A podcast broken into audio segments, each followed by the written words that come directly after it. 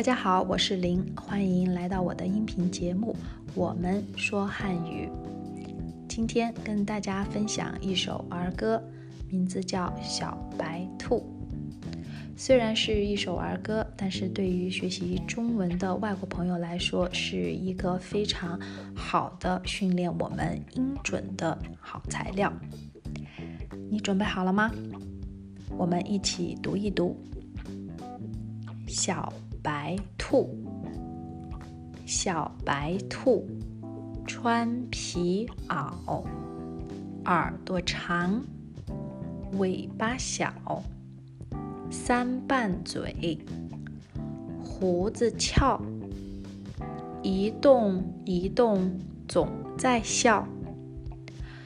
不知道大家有没有注意到，每一行的最后一个字都有一个。凹的音，袄，小，翘，笑，